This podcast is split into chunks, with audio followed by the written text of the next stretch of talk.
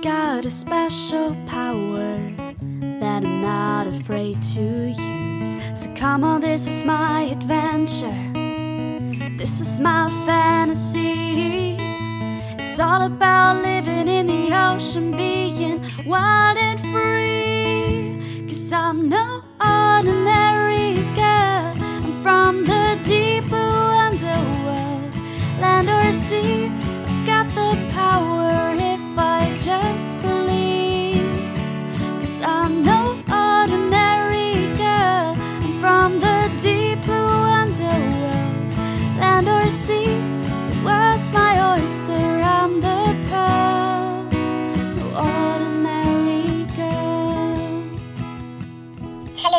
Meerjungfrauen, ich heiße Kira und ich habe von eurer Weihnachtsaktion gehört und hoffe, ihr nehmt euch ähm, Wünsche aus dem Publikum zu Herzen und ich würde mich sehr, sehr freuen, wenn ihr was über Tiefseequallen erzählen könntet.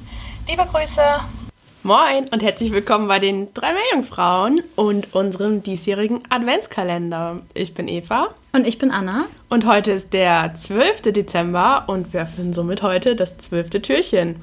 Ähm, Kira hat sich heute eine Tiefseequalle gewünscht und deshalb wird uns Anna heute was über eine Tiefseequalle erzählen. Genau, und zwar ganz genau über die Dipstaria enigmatica, wenn ich das so richtig ausspreche. Ähm, und wir erinnern uns ganz kurz ähm, zurück an den 9. Dezember vor drei Tagen, wo Eva uns was über die Seepocken erzählt hat und da schon ein bisschen erzählt hat, ähm, wie lustig das manchmal ist, woher die Namen für Arten kommen. Die Dipstaria ist nämlich benannt nach der Deep Star 4000, die äh, in den 60er Jahren ähm, im San Diego Trove Trough, wie auch immer man das ausspricht. ähm, genau, äh, dort nämlich diese, diese Qualle gefunden haben. Also der Deep Star war eben so ein Unterwasser-Vehikel, so ein Unterwasserroboter. Ähm, genau, und ähm, ja, der Wissenschaftler Russell hieß der, hat eben in äh, 67 dann diese Qualle benannt, und zwar nach diesem Unterwasserroboter. Die Qualle wurde damals äh, in 723 Meter Tiefe gefunden, also es ist eine Tiefseequalle wie wir eben schon gehört haben. Genau, und die Qualle äh, gehört zu den True Jellyfish. Das ist die Klasse der Scyphozoa. Und dort gehört sie zu der Familie der Ulmaridae und der Genus ist eben Dipstaria. Ähm, die ist sehr groß. Ich habe nicht ganz genau gefunden, wie groß die werden kann. Ähm, man ja, weiß auch nicht so ganz viel über die tatsächlich. Ähm, was man aber weiß, ist, dass sie ähm, anders als viele andere Quallenarten keine Tentakeln hat, sondern ähm, genau, also an den Tentakeln ist ja ganz oft so, dass bei den Quallen ähm, eben diese Stinging Cells, diese Nematozysten auf den Tentakeln sind. Das heißt, wenn man die Tentakeln anfasst, dann tut das ordentlich weh. Bei der Dipstaria enigmatica ist es aber so, dass diese Sting einfach auf der Oberfläche vorkommen.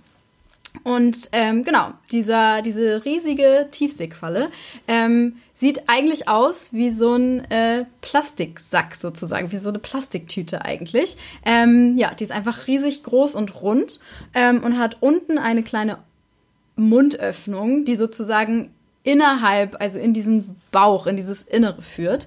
Ähm, und dort kann die Qualle eben, äh, oder da drin kann die Qualle auch kleinere Fische beisp beispielsweise fangen und dann auch verspeisen. Ähm, genau, und teilweise ja, fängt sie die quasi mit den Nematozysten auf der Haut oder auf der Oberfläche und führt die dann in diese Mundöffnung ein. Ähm, in einer Expedition des Mbari ähm, in Kalifornien haben ähm, WissenschaftlerInnen in 2012 so eine Deepstaria gefunden, die hat tatsächlich einen Isopoden in sich beherbergt. Und die haben äh, überlegt, ob, das, ob die eventuell irgendwie symbiotisch leben. Man weiß es aber auch nicht so ganz genau. Ähm, ja, ob quasi einfach dieser, dieser Isopode ähm, auch von der ähm, Nahrung der Qualle sozusagen profitiert. Aber was genau dann die Qualle daraus hat, das weiß man auch nicht ganz genau.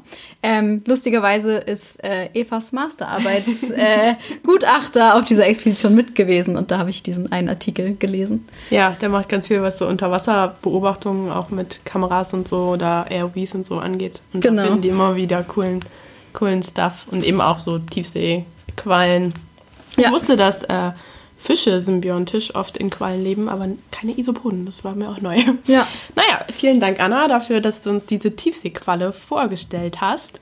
Ähm, auf unserem Instagram-Account, die drei Meerjungfrauen, und auf Twitter unter die drei MJF findet ihr dann wie immer während des Adventskalenders ein Bild dazu.